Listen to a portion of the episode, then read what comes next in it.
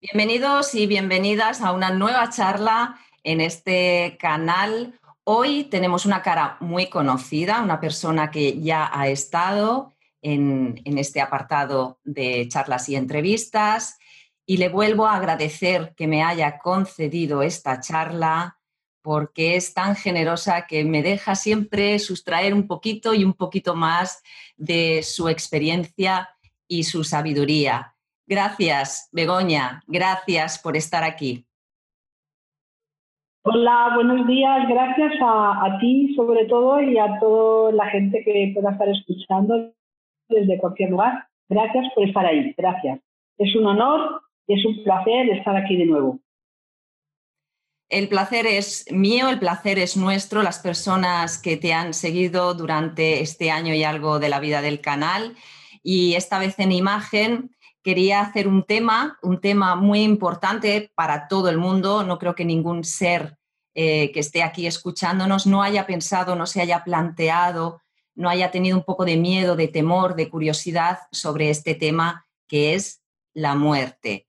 Begoña, según tu experiencia, porque, bueno, vamos a desgranar durante esta charla todos los conceptos y dudas que tiene la gente sobre la muerte, sobre toda tu experiencia, porque además tienes un curso que luego hablaremos y lo que, lo que hemos recibido, los que hemos estado contigo, ¿qué es la muerte?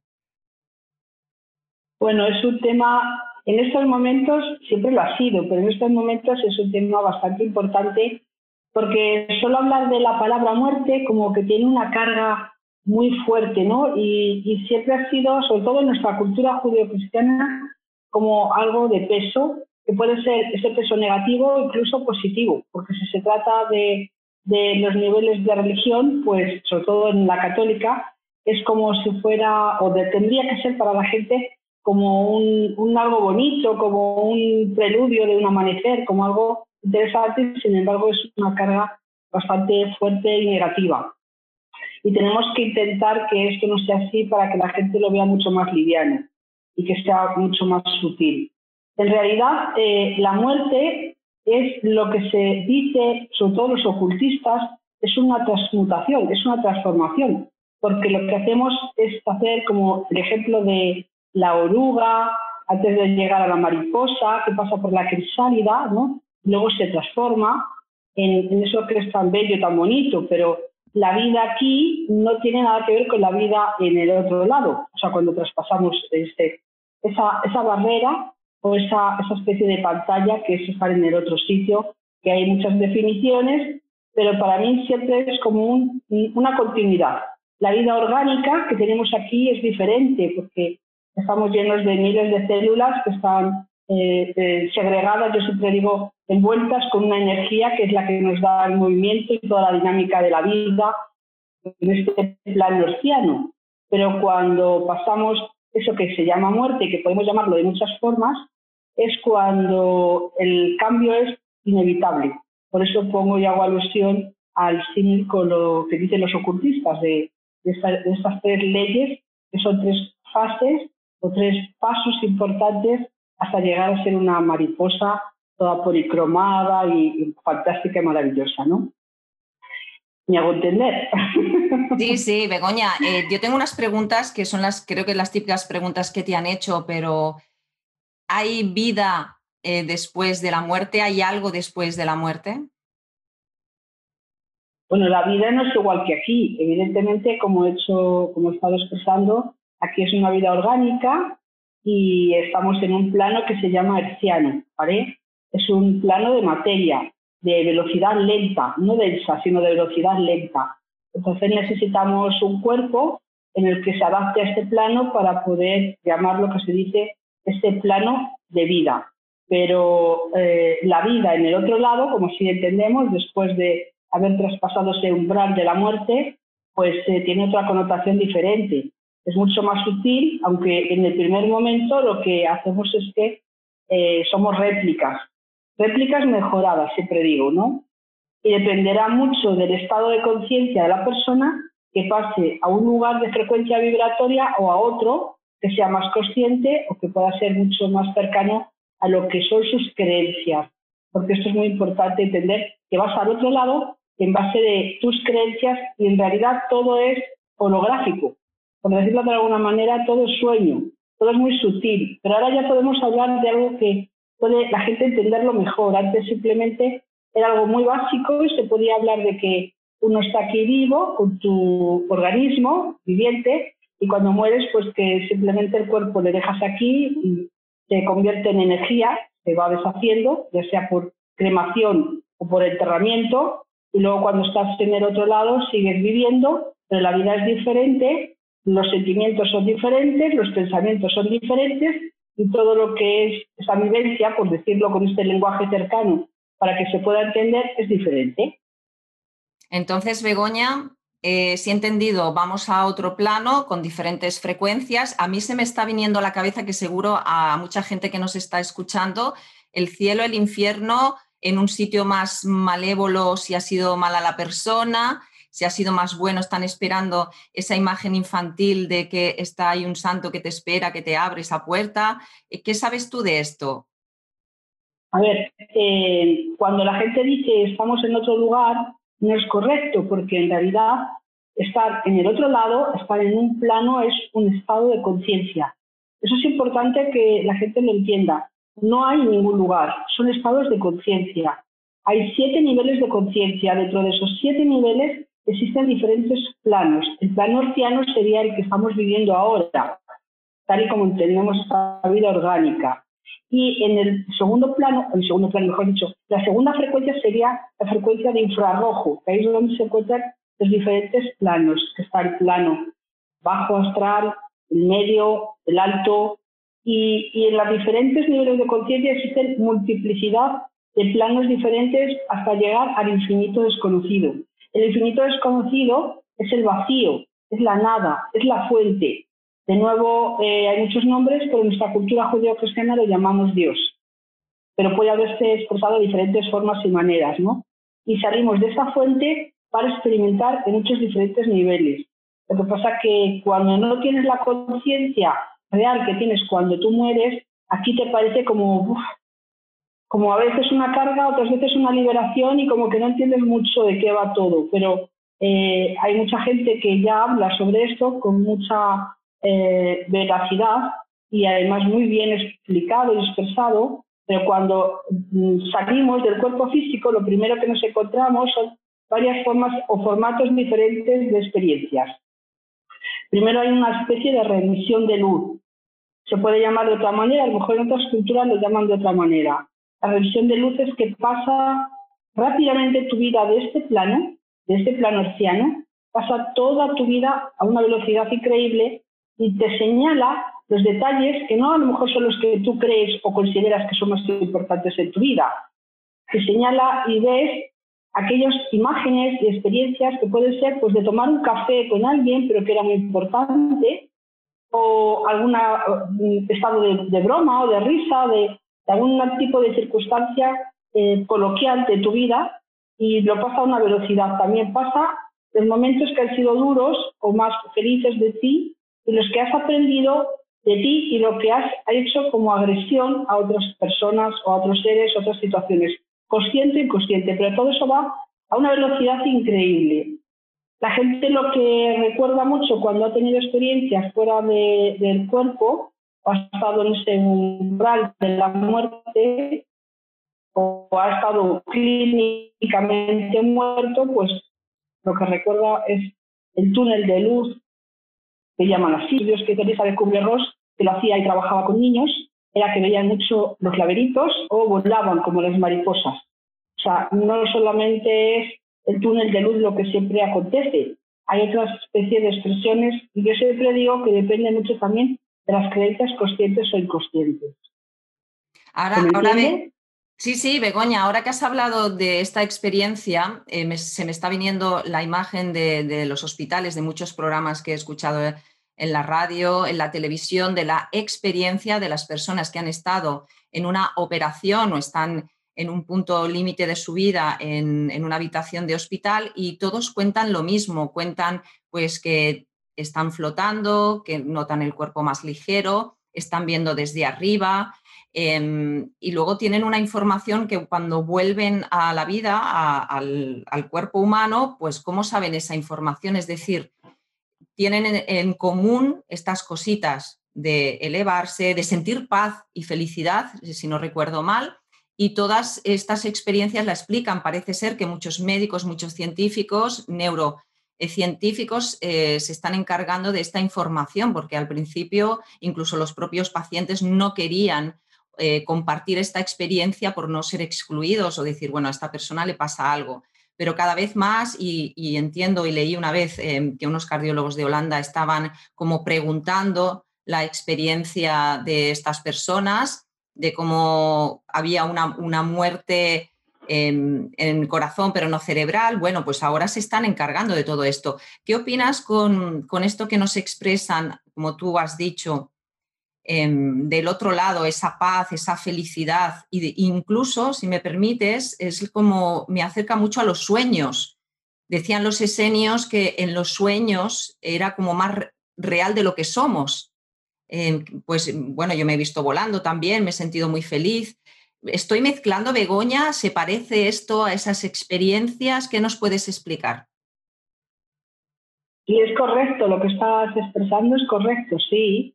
Eh, hay mucha gente que lo recuerda, otra gente no lo recuerda, o lo recuerda después de tiempo o incluso después de años, ¿no?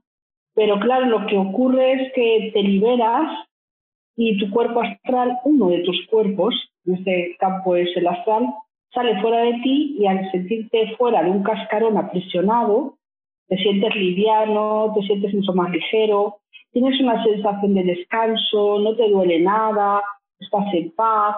Luego hay gente que ve mm, seres que pueden estar acompañando o voces que oyen y no ven figuras determinadas, porque en realidad todo es energía, es una energía en movimiento. Y bueno, pues eh, algunos están más preparados y se dejan fluir más, otros se asustan no entienden qué está ocurriendo, pero lo que sí que es común es que se sienten muy tranquilos, muy serenos y que, bueno, pueden, no todos ven esa luz, pero hay muchas cosas en común. Pero esto también es como una especie de tema de controversia. Porque cuando sales de tu cuerpo lo que ves son muchas imágenes, de nuevo, repito, holográficas. Entonces, algunas personas oyen y escuchan a un familiar cercano que les acompaña o que les está expresando pequeños detalles de que tiene que volver porque todavía no ha terminado su función aquí o su misión y que tiene que seguir pues aprendiendo o estar al servicio de lo que le corresponda o de lo que le toque, ¿no?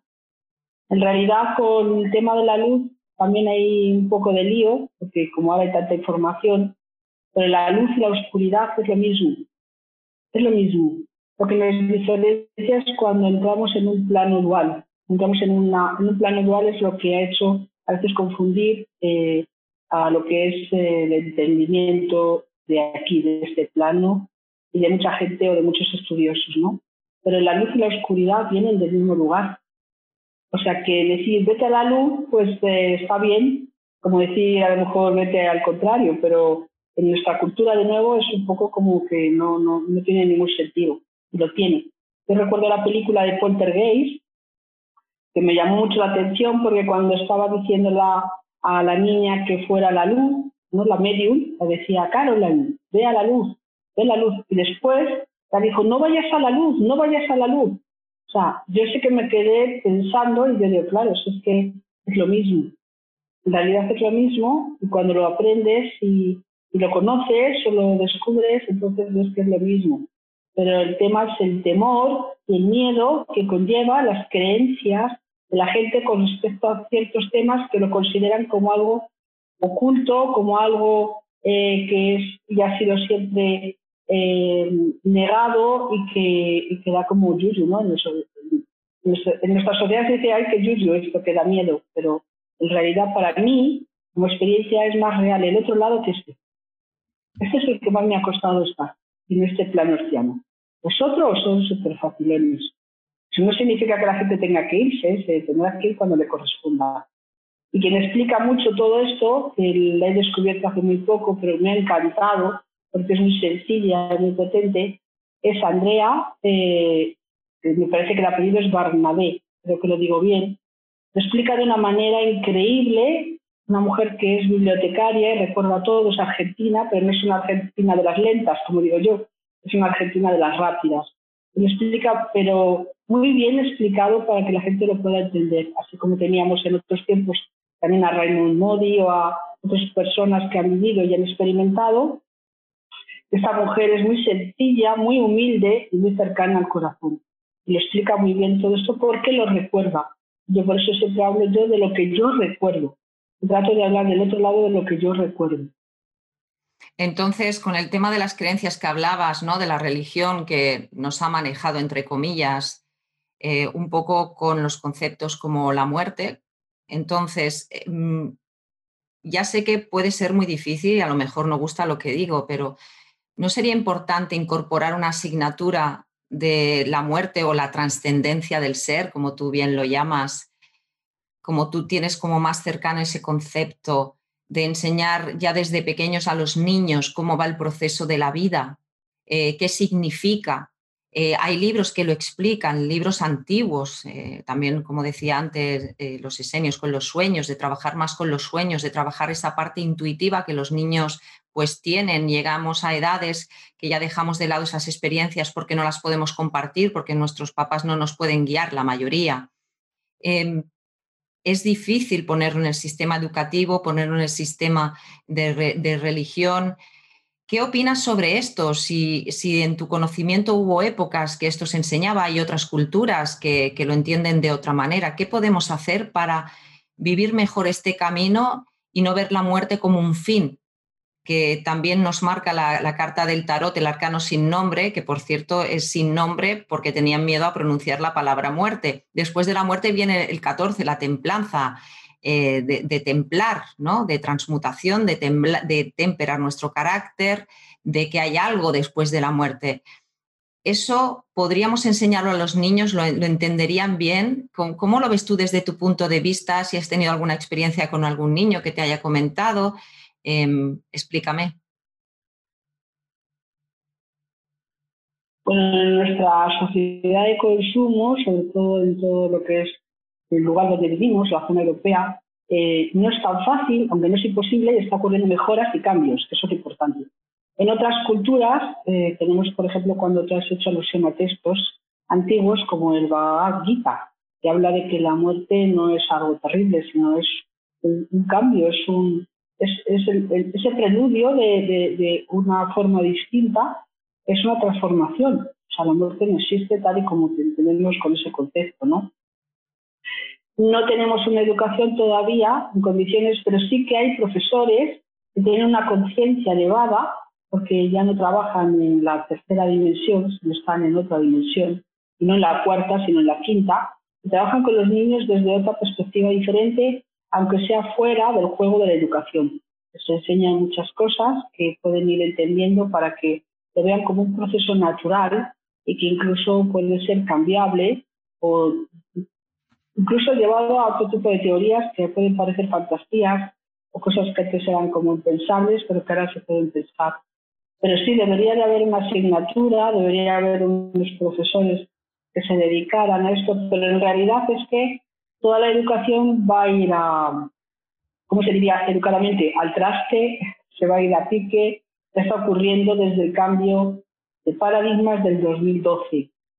Ahí comenzó un antes y un después de todo. Estos niños de ahora eh, no, no, tienen karma, no vienen a hacer el karma, vienen a hacer su puro propósito de dharma.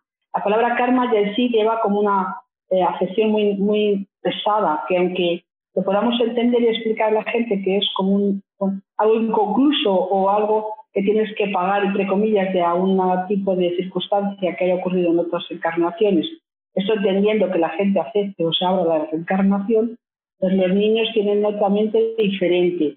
Los niños aceptan que les puedas explicar siempre con coherencia cosas nuevas y novedosas que incluso en el colegio no les puedan decir, pero yo Normalmente a los niños, yo no tengo hijos ni nietos, pero procuro hablar a los niños con los que me rodeo como si fueran adultos y de una manera normal y natural. Cualquier concepto, sea la reencarnación, sea la muerte, sea el otro lado, sea como, como, se quiera llamar. ellos lo entienden muy bien, lo entienden perfectamente porque tienen no solo un organismo diferente, una biología diferente, tienen eh, su, su cerebro funciona de otra manera distinta y aparte de que vienen liberados de toda esa carga que siempre nos ha tenido ahí como arrebatados por las diferentes creencias y culturas, pero que ahora venimos a hacer el Dharma, venimos a hacer el Dharma. Y esto ya se, se pronunció mucho más cuando en el 2017, en el 2019, la frecuencia vibratoria del planeta aumentó. Por eso a veces la gente dice, el tiempo no nos va a decir, que nada estamos ya en Navidad, porque así es como sucede. Estos niños están eh, en esa dinámica entendimiento de lo que sería la física. Después es una física cuántica muy básica y lo entienden muy bien, muy bien. Aunque haya de todo, pero siempre tiene que ver mucho con todo el sistema en el que nos movemos. No es lo mismo unos padres o profesores que tengan una mente mucho más abierta y que esa mente tiene más la mano con la quinta dimensión, que es de liberación de muchas creencias, a unos padres que estén en tercera dimensión y entonces que sean muy básicos y muy, digamos, hostiles ante cualquier cambio. Antes decía el tema de, la, de, la, parte del hospital, los terapeutas, los profesionales que se dedican a acompañar los últimos momentos a personas pues, que se, por, por cáncer, por, por, enfermedades ya em, em, cercanas a, a, esa muerte, cada vez más estos profesionales están formados, acompañan a, esa, a, ese paciente, pero también a la familia, ¿no? esa educación que nos haría falta. La pregunta sería, ¿qué tendrían que saber estos profesionales no, claro, no conozco la formación de estos profesionales, tendríamos que hablar con ellos, pero eh, me consta que hay médicos y, terapeutas que, están a su lado. ¿Qué, le podemos recomendar a esas personas? En principio, el drama, el sufrimiento, y lo, lo quiero resaltar y recalcar, es del ego, puro y duro, aunque le toque a una persona pasar por un duelo o por una muerte porque ahora está, es lo que está ocurriendo, pero no es una novedad en el planeta el que haya ahora este tipo de situaciones que estamos viviendo o de otras. El dolor es de naturaleza de alma. El dolor siempre es del alma, pero el dolor no se convierte en un sufrimiento a menos que el ego sea el que esté manejando esa situación. Quiero que sepan toda la gente que cuando están pasando este proceso de lo de, yo le llamo el coco, ¿no? Lo pueden llamar como quieran, o cualquier otra eh, precisión de enfermedades, que no me gusta llamar enfermedades, sino lo llamo anomalías, y que son terminales, ellos ya están siendo asistidos por seres invisibles, y no digo solamente de su familia que haya fallecido, por seres invisibles que les están dando inspiración. Hay muchos seres que antes de que estén en esos estertores de la muerte que llaman, ya han salido de su cuerpo. No están ahí, o sea, no están ahí. Yo lo he visto incluso de gente que va a tener accidentes. Antes de que ocurra el accidente ya no están ahí. Antes de que alguien caiga de un edificio ya no están ahí. Entonces, que la gente no se sienta tan mal por abandonados, eh, no hemos podido estar con ellos, es un concepto social que duele, duele, pero no, no tiene que generar y crear el sufrimiento. Claro que duele por las creencias, pero el papá y la mamá mayor o del tipo que sea están siendo asistidos y los médicos dentro de la concepción, me imagino que tengan eh, sus creencias de educación, pues eh, eh, muchas veces lo que tienen son miedo. Y ese miedo que tienen y que están emitiendo por sus pacientes que no pueden salvarles o hacer un algo por ellos, lo, lo absorben, lo absorben en sus cuerpos. Entonces, ellos ya están siendo asistidos. ¿Cómo tendría que ser la situación? Pues aunque puedan estar en una cámara cerrada, plastificada, o como quieran, ellos no están solos, no están solos, están siendo acompañados, o sea, tienen que relajarse. Hace poco vi un vídeo que no me lo terminé de ver, porque hablaba una persona sobre qué era lo que ocurría después de la muerte, y decía que los hospitales estaban llenos de muertes por todas las muertes que habían venido desde que empezaron noviembre o diciembre de todo lo del COVID, ¿no? No es verdad. Yo a esta persona le invitaría que fuera conmigo a los hospitales a ver, que me diga dónde están estos seres ahí pululando. Hemos cambiado de paradigmas desde el 2012, entonces lo que antes ocurría, como la época de Alan Kardec, ya no es lo mismo. ahora están siendo asistidos rápidamente, les ayudan, les apoyan y les llevan. No se quedan pululando, no se quedan sufriendo y rasgándose porque han estado solos. Eso es un concepto erróneo y la gente tiene que entenderlo. De nuevo digo, claro que te duele, claro que te duele no poder estar ahí al lado en último momento, pero ¿cuántas veces ha ocurrido esto? Alguien que estaba en un país fuera no ha llegado a tiempo para estar acompañando a su ser querido, o ha habido una situación en la que no ha podido acudir y ha sido algo repentino. Es un accidente, ya no solo es porque sea una enfermedad.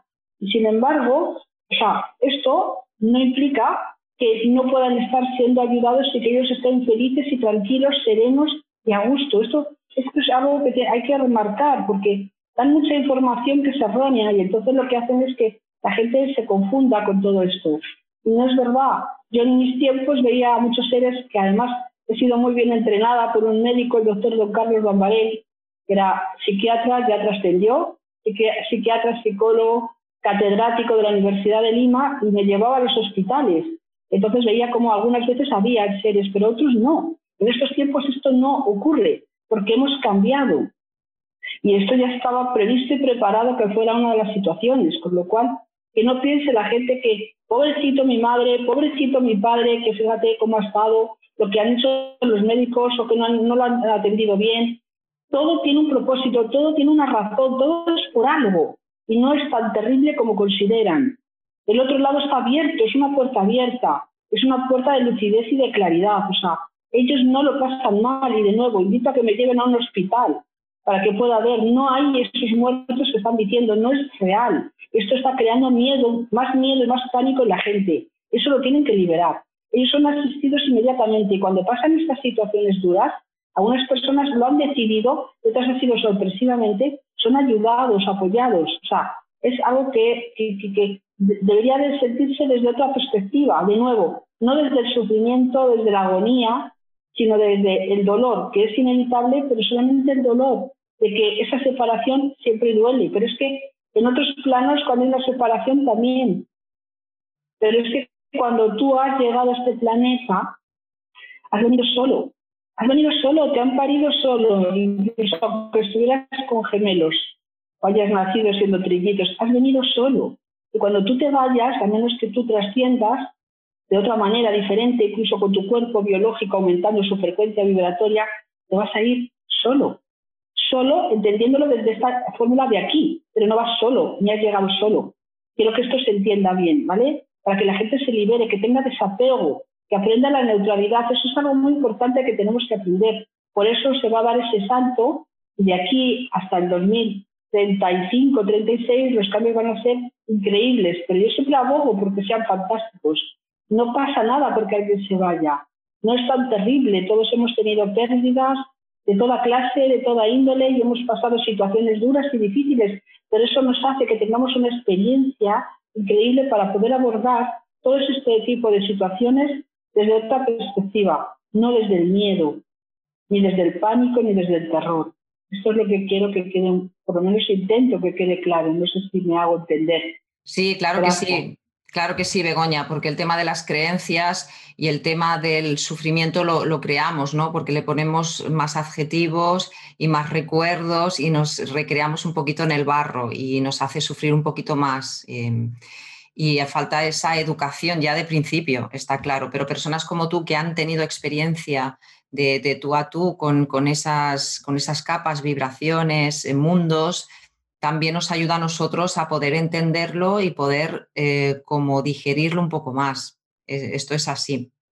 Begoña, entonces, em, ¿cómo podemos, bueno, supongo que ya lo estoy expresando, lo estoy diciendo, es decir, deberíamos informarnos más, deberíamos hacer, supongo que cursos con profesionales, quien tenga realmente miedo, dudas, quien tenga esas inquietudes sobre la muerte, ese pánico que ahora se huele un poquito más por las circunstancias, ¿qué tenemos que hacer? Tenemos que hacer meditaciones, tenemos que leer más, eh, o tú como habías bien dicho, ¿no? Esta persona en YouTube, porque tenemos mucha información, pero a veces demasiada información y no sabemos qué creer. Em, ¿Qué deberíamos hacer? Y otra pregunta importante que me viene a la cabeza de personas que he conocido, no, es que tengo un ser enganchado, claro, después de todo lo que tú me explicas, tengo un ser enganchado, es que se murió no sé quién está aquí. Em, ¿Qué tenemos que hacer? Pues para que estas informaciones, como que las que te estoy diciendo, pues, pues ¿qué, qué hacemos? ¿Dónde vamos? Mm, ¿Qué leemos? Eh, ¿Hay que hacer un poco de yoga? ¿Respiramos? ¿Qué hacemos? ¿Qué hacemos? ¿Tenemos a alguien enganchado cuando me duele el hombro o porque cuando las cosas me van mal? Porque esto es muy típico, Begoña, tú lo sabes. Bueno, vuelvo a hacer alusión al 2012, que fue un antes y un después en muchas cosas. Y ya no tenemos que estar con las batallas de que se me ha pegado algo. Eso es una creencia ya ahora absurda, errónea y equivocada. Les moleste a los terapeutas que les moleste, ¿vale? Y de hecho, si hubiera algo así, en el momento que tú das una orden, una orden automáticamente desaparece y va al lugar que le corresponde.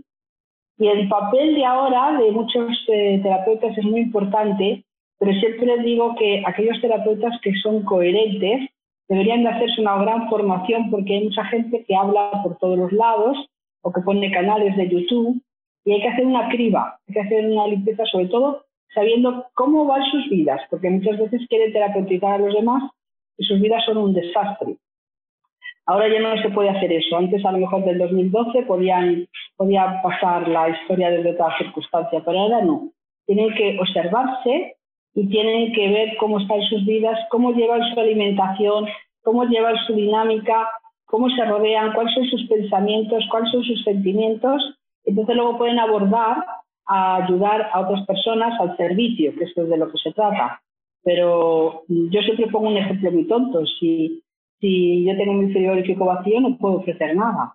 Pero si le tengo lleno, puedo ofrecer todo lo que quieras. Entonces, eh, tanto cuando esta mujer que yo he hablado antes hace alusión a los archivos acásicos, no todas las personas saben hacer una buena lectura de esos archivos. No todas las, todos los eh, terapeutas que se dicen así saben hacer una buena acupuntura. Pero tiene, para mí tiene que ser vocacional tiene que ser algo que les nazca del corazón, no porque lo he aprendido, así saco dinero, lo he aprendido y me hago, me olvido de mis historias y con eso ayudo a los demás, entre comillas, pero que esté haciendo una buena labor. Y con esto no quiero entrar en juicio, solamente quiero que la gente sea selectiva. Yo siempre dije que yo prefería que hubiera más información que en estos tiempos hay, que en, los, en mis tiempos no lo había. Prefiero que sobre que no falte cualquier información, ¿no?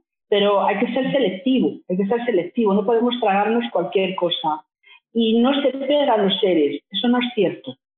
No se pegan, y si no, pues de nuevo, invito a que me lleven a, ver a qué ser está pegado a quién y qué es lo que le pasa a esa persona realmente que tiene otras condiciones, otras circunstancias en las cuales cree que tiene pegado algo porque lo ha oído, lo ha escuchado, que abren puertas. O sea, hay algunas situaciones extremas, pero muy, muy, muy muy raras, pero puede ser que si has abierto una puerta en condiciones que no sabías algún terapeuta que lo haya hecho, entonces pueda salir también, tanto sale cosa bonita como salen cosas menos bonitas.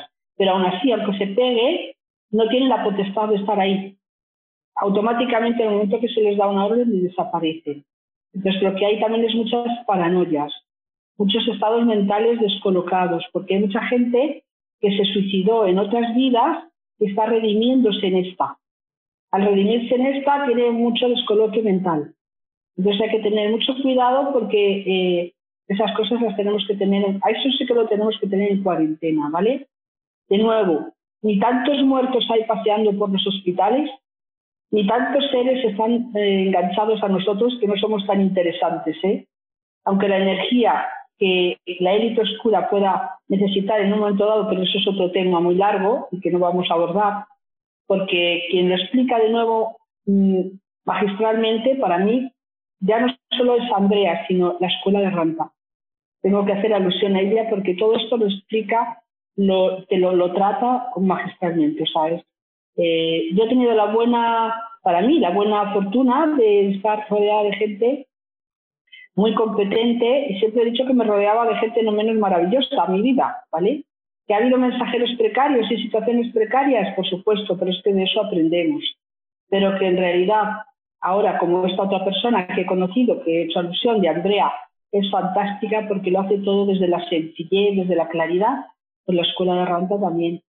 Que no digo que no haya otras escuelas que sean valiosas y válidas, sobre todo las antiguas, pero en estos momentos tenemos que liberarnos. Lo que no puede hacer la gente es estar haciéndose más carga con todos estos temas, porque precisamente tenemos que tener otro concepto de lo que es la muerte, otro concepto de lo que es la vida, y muchos conceptos que tienen que cambiar con respecto a, incluso hay gente que cree que es poseída. Ya no estamos en esos tiempos. Eso ya pasó, eso ya no es. Estamos en otro momento, históricamente, eh, planetariamente, cósmicamente, increíble, fantástico, en el que vamos a tener muchas sorpresas.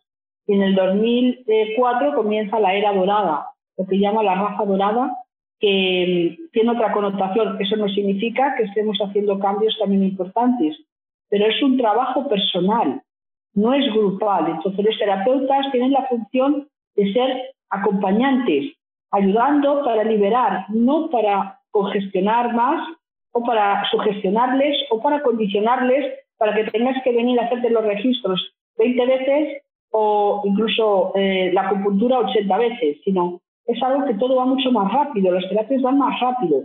Es tomar conciencia a la persona de que cuando se hace una terapia o se hace una lectura, es algo que es para despertar, así como un flash, porque estamos en los tiempos de flash, no en los de que espera a ver cómo hago. Y tienen que hacer una limpieza importante orgánicamente.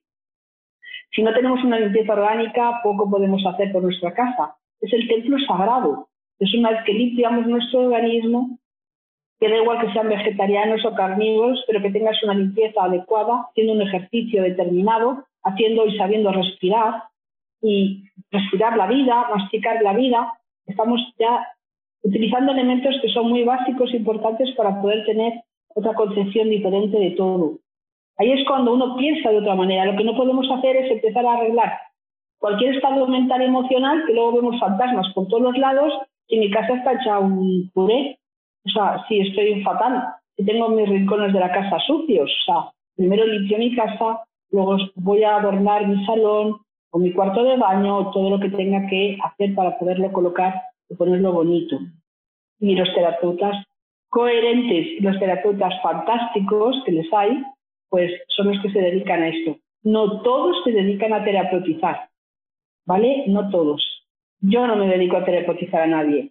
Yo cuento mi experiencia de lo que conozco y me dedico a hacer lecturas, pero lo que hago es recordar a la persona lo que es. Solo me dedico a recordar, no hago ninguna evidencia, aunque pueda aparecerle a la persona que lo es. Recuerdo, y cuando alguien necesita, pues bien, que haga yoga, que haga tai chi, que haga acupuntura o que haga cualquier registro de cualquier clase, entonces les digo que vayan. Si conozco de profesionales, porque soy muy exigente, pues digo acá o allá. Pero si no, ellos tienen que saber interiormente con quién andan o con quién están. Porque claro, hay muchas fantasmadas, ¿eh? En este mundo hay muchas fantasmadas. Bueno, Begoña, eh, bueno, terapeuta quiere decir al servicio, ¿no? Y eso es lo que tenemos, que recordar a esas personas lo que son realmente a través de nuestras técnicas, como tú bien dices. Pero mira, voy a aprovechar la ocasión, Begoña, y, además tengo aquí, me escribí estas cuatro cosas porque para mí es difícil memorizar, es una cosa nueva, porque estabas hablando de los nuevos conceptos, ¿no? Lo que es la vida, lo que es esto, lo que es lo otro, lo que nos han enseñado. Y leí en el BBC News del Mundo en castellano ¿no? que un grupo de científicos quería cambiar el concepto eh, vida por, y latina por Y, como life, life, ¿no? con, con, y, con Y, ¿no? Pero todo esto con el tema de la vida, con los parámetros de los que, lo que son los extraterrestres. Eh, desde la NASA definen la vida como un sistema químico autosuficiente con la capacidad de tener evolución darwiana. Pero la propuesta de dos científicos, te voy a decir estas cuatro definiciones, con, esto de las vidas fuera de la Tierra o extraterrestre, que esto también es un temazo, es un temazo el tema fuera de aquí de la Tierra, sería capturar y procesar energía en este concepto de estar vivo con Y eh, griega, vuelvo a repetir, capturar y procesar energía, crecer y expandirse, mantener un equilibrio cuando las condiciones exteriores cambien, almacenar y procesar información y utilizarla para aumentar sus posibilidades de supervivencia. Es decir, aquí lo que intentan es, bueno, pues ampliar este concepto de vida. Como nosotros o desde tu aportación en esta entrevista es ampliar esa mirada con la palabra muerte y lo que significa. Y tú, que tú, que, tú, que lo hemos hablado en otras entrevistas, eh, aquí en, este canal, em, eh, has sido canalizadora, has tenido esta conexión superior eh, con otros mundos. ¿Qué, ¿Qué, me puedes decir de esta información? ¿Qué hacemos? ¿Ampliamos este concepto? ¿Con quién hay que hablar? hay que estudiar mucho, hay que estudiar mucho, porque estudiando es cuando entras en otra dinámica diferente. Eh, sí, la gente tiene que entender, saber, conocer lo que dicen los científicos, sea de una barrera o de otra, para poder barajar por ella misma lo que realmente considera. Por eso estudiar y viajar nos hace que tengamos una mente muy abierta a todo, absolutamente a todo. Todos estos conceptos son válidos, sí, exactamente, para lo que estamos hablando eh, como muchas cosas nuevas y sorprendentes que van a ir saliendo con las nuevas informaciones que la gente se va a sorprender también. Está muy bien, muy bien expresado, muy bien. ¿Y, qué nos dicen lo que tú conoces? Porque tengo que decir, y hago aquí un paréntesis, que yo no he presentado el currículum de Begoña, me he ido directamente a preguntar porque la tenéis en varias entrevistas. Lo he hecho a propósito, pero no he dicho que podéis encontrar su, currículum maravilloso en la primera entrevista que inauguró esta sección de lecturas de Aura. Tiene otra que es Familias de Almas, habla también del coronavirus, habla con, ese, con el ego, con ese, ese amigo que nos acompaña, pero que lo desconocemos y podéis encontrar su trayectoria. Por eso ella puede hablar de todos estos temas y demás temas Em, porque ha tenido esa conexión con esos profesionales, como ella bien ha dicho, ha sido como instruida por un médico, por alguien que le puso los pies en el suelo, porque ella veía, veía todo lo que veía, pero no le encontraba explicación. perdón, Eva, me llevaba a los hospitales y me llevaba, él trabajaba en el centro psiquiátrico de Conjo, en Santiago de Compostela. Yo podía entrar, por supuesto, donde estaban los crónicos eh, los agudos y eso fue una experiencia increíble porque claro, eh, se ve cuando un campo aural está desplazado como la persona mentalmente no está bien y cuando hay otras cosas, eh, yo tenía que irle contando lo que veía, no solo los colores, si había presencia, si no las había, porque estamos hablando de cuando yo tenía no más de veintipocos años, o sea, ya empecé a los 18 pero eh, ahora tengo 61 y no me importa decir la edad para nada. Entonces estamos hablando de otros tiempos en el que todo era oculto, no se podía hablar, no se podía expresar y se veían otro tipo de cosas que ahora, gracias al universo, como queramos llamarlo, ya no ocurre. O sea, estamos en mejoras. Hemos mejorado a pesar de que en otras cosas parece que estamos en decadencia, pero no es así. O sea, la, la alianza y la fuerza es la que va a ganar, no lo otro. Hablamos, eh, Begoña, eh, bueno, hemos estado hablando del acompañamiento, del duelo, de no, de no sufrir, al menos no, no, sufrir más de lo que toca, porque está claro que la tristeza existe, que tiene que existir, que tengamos que pasar ese duelo, pero que no añadamos más sufrimiento de lo, de lo que toca. ¿no? Eh, yo he recibido un curso tuyo de la trascendencia del ser cuando tú ideaste este curso, cuando tú ideas em, esa formación que hemos estado hablando, que sería muy importante estudiar, investigar, escuchar, interesarse, ¿qué es lo que tenemos que tener en cuenta? Es decir, hemos estado hablando de, pues, de todas estas cosas, pero realmente, ¿qué es lo que no podemos olvidar? Es decir, ¿qué mensaje quieres comunicar a las personas que nos están escuchando sobre realmente la muerte, lo que mm, no sé si ya lo has explicado todo o tienes algo ahí en el cajoncito que no quieres explicar por educación o por no crear controversias. Bueno, em, cuando me dijeron, digo cuando me dijeron porque yo sé diferenciar cuando me habla mi Dios interior y cuando me hablan otros seres eh, ajenos, ¿no? Me dijeron de mis guías que tenía que hacer el curso de la trascendencia del ser. No me hablaron de la muerte porque tenían que estar la gente preparada para lo que venía, para lo que acontecía. Y este acontecimiento ya no los había expresado y dicho, entre Ranta lo había dicho y Aspar también, que a partir del 2000 comenzaba una época un poco dura, diferente y cambiante.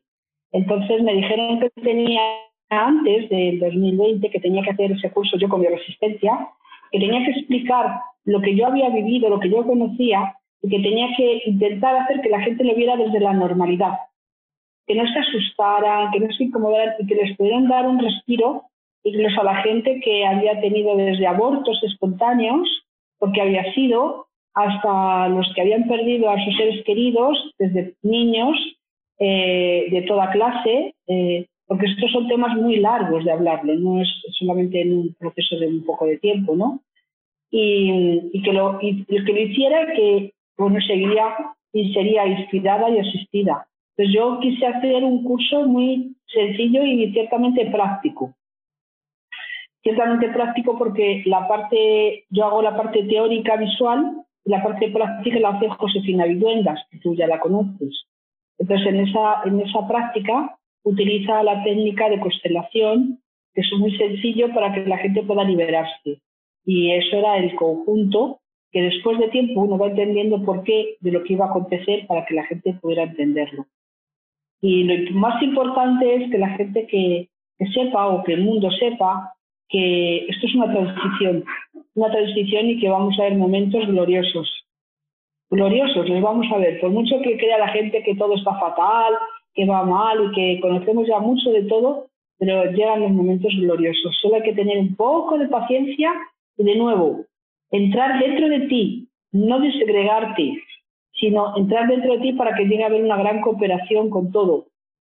Obsérvate, mírate en ti, métete dentro de ti, haz las meditaciones que tú consideres, que no sean más de 10 minutos, por favor, que no hace falta, y cosas que puedan hacer, que te sean útiles para que tú puedas estar ahí eh, descubriéndote. Eso es lo que puedo puntualizar bien claro. Y de nuevo, que no hay tanto fantasma como parece, hay jerarquías, seres que están siendo asistidos, que nos asisten, pero con mucha precaución, con mucha cautela y son muy respetuosos y no intervienen ni en nuestras vidas, ni nos dirigen, ni lo que tenemos que decir.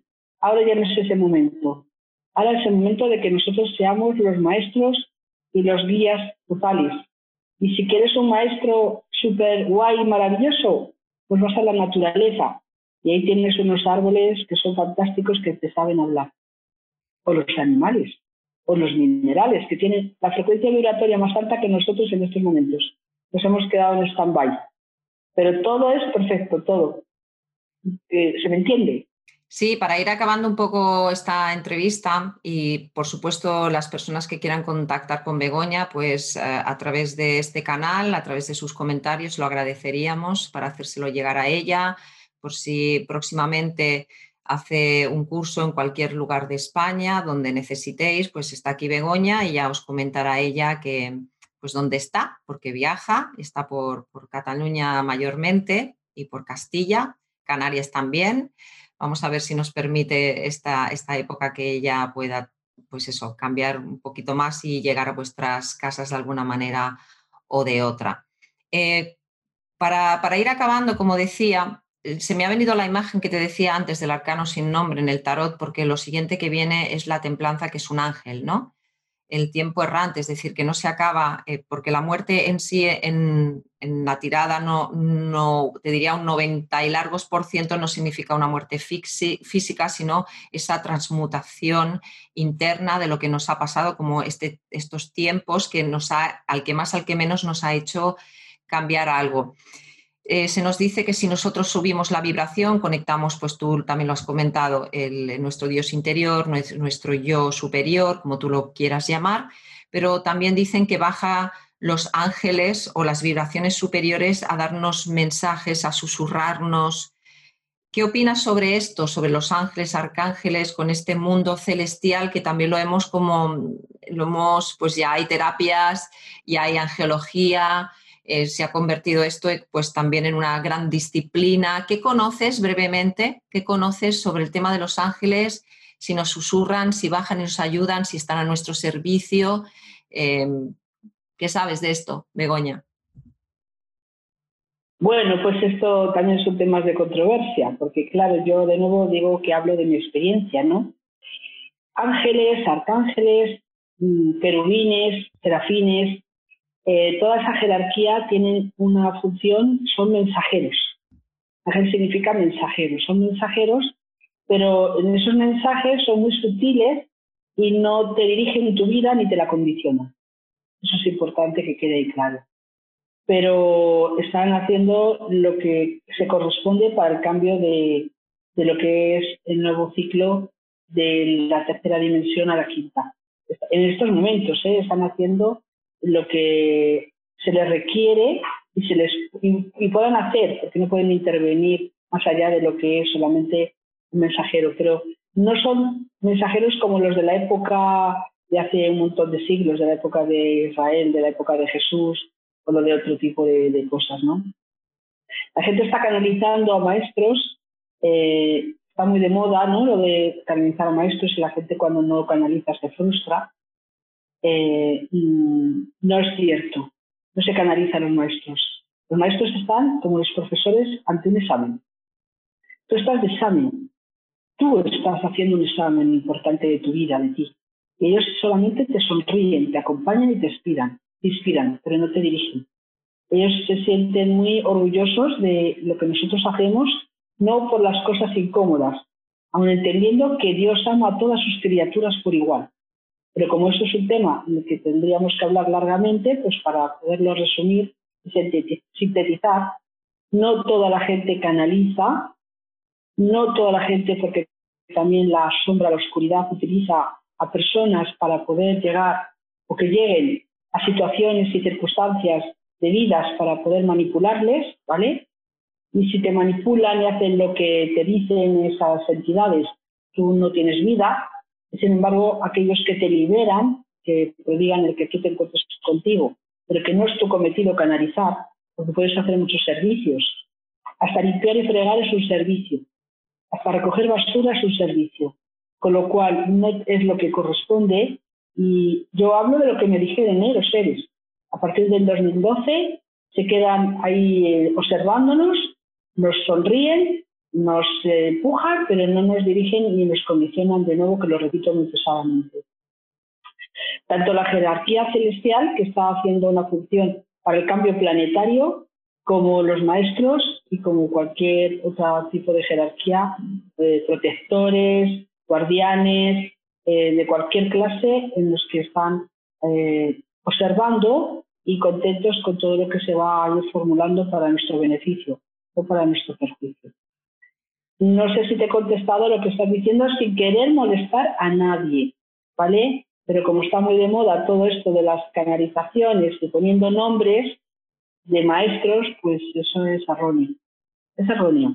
Canalizas contigo, canalizas con las fuerzas energéticas que te están acompañando, se canaliza con los seres estelares, eso sí que es verdad, con los seres, y si no, que te den pruebas para saber si realmente estás canalizando con una entidad Pide una prueba, una prueba clara, no etérea, una prueba clara, porque tienen, pueden, pueden hacerlo, pueden hacerte una prueba que te puedas quedar totalmente ahí, una prueba eh, que sea evidente y clara, por decir algo, ¿vale? Pero en realidad lo más importante es que canalicemos con nuestra divinidad, con nuestro Dios o diosa poderosa.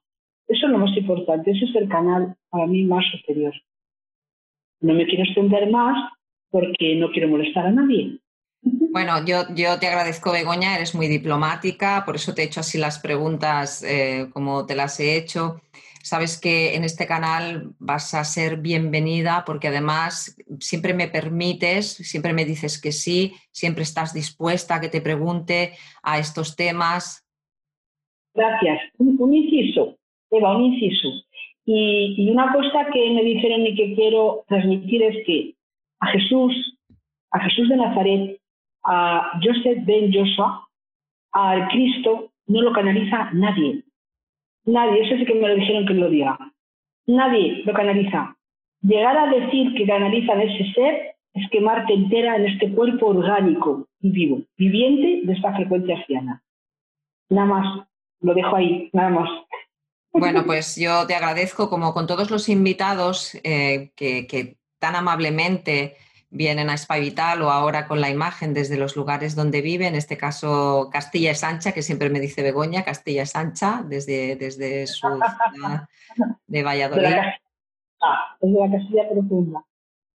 Y, yo pues eh, siempre le agradezco que me diga que sí, que sea tan generosa de darme, de darme este tiempo, de decir lo que dice con esa diplomacia y por supuesto eh, lo que se dice aquí es lo que desea la persona bajo su experiencia, como todos los profesionales que han pasado por este canal, respetando pues sus vivencias, porque esto, de esto se trata, de, compartir cada uno sus experiencias y yo desde este canal pues compartir estas personas tan maravillosas y sobre todo Begoña, que ha estado rodeada de personas eh, muy profesionales, muy instruidas, ella misma sabe de lo que está hablando y por eso la invito y por eso eh, también se deja ella que yo le sustraya todo, todo esto. Pues nuevamente, Begoña, hasta la próxima, espero, y como siempre, te doy las gracias. Muchas gracias, muchas gracias. Namaste, Begoña.